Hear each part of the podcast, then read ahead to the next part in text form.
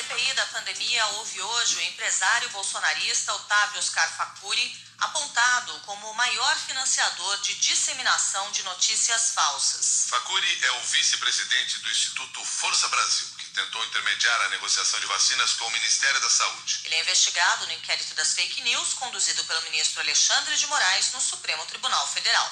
Facuri obteve no STF o direito de não responder a perguntas que possam incriminá-lo. E ainda falando de CPI, ontem o empresário bolsonarista Luciano Hang, que é pré-candidato ao Senado por Santa Catarina, usou a comissão como palanque para espalhar mentiras e desinformação sobre o tratamento da Covid. Sem habeas corpus, mas com a escolta de senadores governistas como Flávio Bolsonaro, Hang se recusou a fazer o juramento de dizer apenas a verdade e provocou tumulto na CPI ao debochar dos parlamentares. No depoimento caótico, o empresário negou que tenha financiado notícias falsas e que tenha pedido para fraudar o atestado de óbito da mãe, que morreu de Covid na Prevent Senior. O empresário acusou a CPI de uso político da morte da mãe dele e foi rebatido pelo presidente da comissão, Omar Aziz. Imaginem o quanto é duro para mim ver a morte da minha mãe sendo usada politicamente de forma tão vil, baixa e desrespeitosa. Por isso, não aceito qualquer desrespeito à memória da minha mãe. É, essa CPI, eu pessoalmente e muitos senadores aqui, é, nunca usaram o nome da sua genitora politicamente. A primeira pessoa a falar que se tivesse dado é, os medicamentos, tratamento precoce, ela poderia ter salvo, foi o senhor que falou sobre ela rede social, não foi a CPI que trouxe isso aqui. O senhor tem que se lembrar que quem se falou isso foi o senhor. Para não confundir quem está nos vendo agora, achando que nós usamos o nome da sua mãe. O empresário Luciano Hang negou ter mentido sobre o tratamento da mãe. Ele confirmou que Regina Hang foi tratada em casa e na Prevent Senior com remédios já testados e comprovadamente sem eficácia contra a Covid. Ao contrário do que mostra o dossiê dos profissionais da Prevent, Luciano Hang diz que o atestado de óbito da mãe dele não traz a Covid como causa da morte por erro do plantonista da operadora.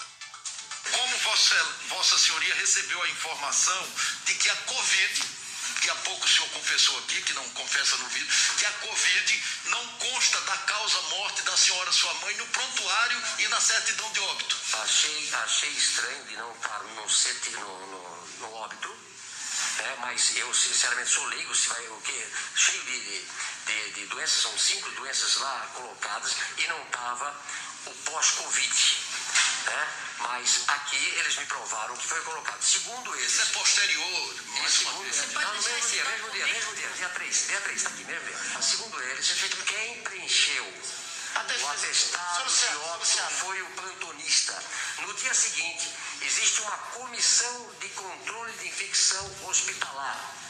Essa comissão de controle de infecção hospitalar viu o erro do plantonista. Ah, foi a alteração que fizeram. Nós já chegamos a isso. O empresário Luciano Hang negou ter usado contas no exterior para financiar a disseminação de fake news.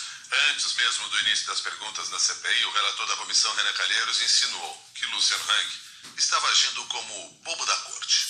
Em todas eras do nosso país, houve a figura do bobo da corte. Independentemente de trajes usados ao longo dos tempos, são úteis para bajular o rei, os poderosos do camarim e criar, seu presidente senhores senadores, cortinas de fumaça para desviar a atenção dos dramáticos e reais problemas da nação. Relator, o senhor está chamando o depoente de bobo da corte antes de começar o devolvimento? Presidente, já começou a ofensa antes de começar. O depoimento de Luciano Hang chegou a ser interrompido por 40 minutos após a expulsão de um dos advogados dele, tumulto e bate-boca entre o empresário e parlamentares. O bolsonarista exibiu plaquinhas com dizeres como não me deixam falar, o que irritou os integrantes da CPI. Vossa Senhoria não me provoca. Eu falo, Vossa Senhoria está me provocando. Presidente! Presidente! Presidente! O, o, o depoente está provocando. Presidente, o senador precisa tomar uma água. Isso é desacato, presidente. Senhor presidente, Não, presidente, não, o depoente... define. Senhor presidente, pelo... Eu queria pedir ao ao senhor Rank que essas placas que ele tem aí entregasse ao pessoal da segurança, por favor. Perfeito. Isso aí não é para ficar aí, não. Exato. Porque eu não quero. Porque eu não quero. Segundo é o seguinte, só quero que um advogado fique, o senhor pode Muito bem, presidente. Presidente, presidente, Você Não, presidente. Eu queria Um fica, o outro sai. Eu quero ver o posicionamento da agora. Aí não adianta, não adianta reclamar que vai fazer do jeito que eu quero. Senador ofende o advogado. Presidente, essa regra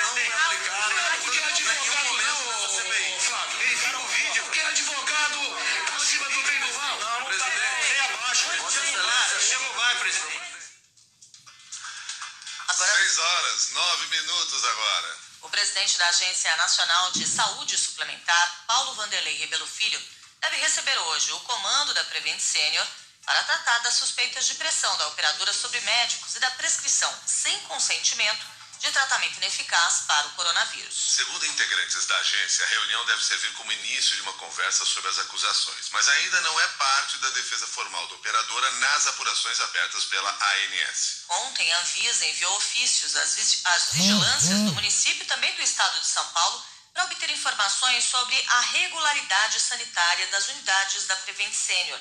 A agência estabeleceu o prazo de 48 horas para que os dados sejam encaminhados. E a Justiça de São Paulo condenou a Prevent Senior a pagar quase 2 milhões de reais a uma família que precisou transferir um paciente que recebeu o kit Covid. 6 e 10.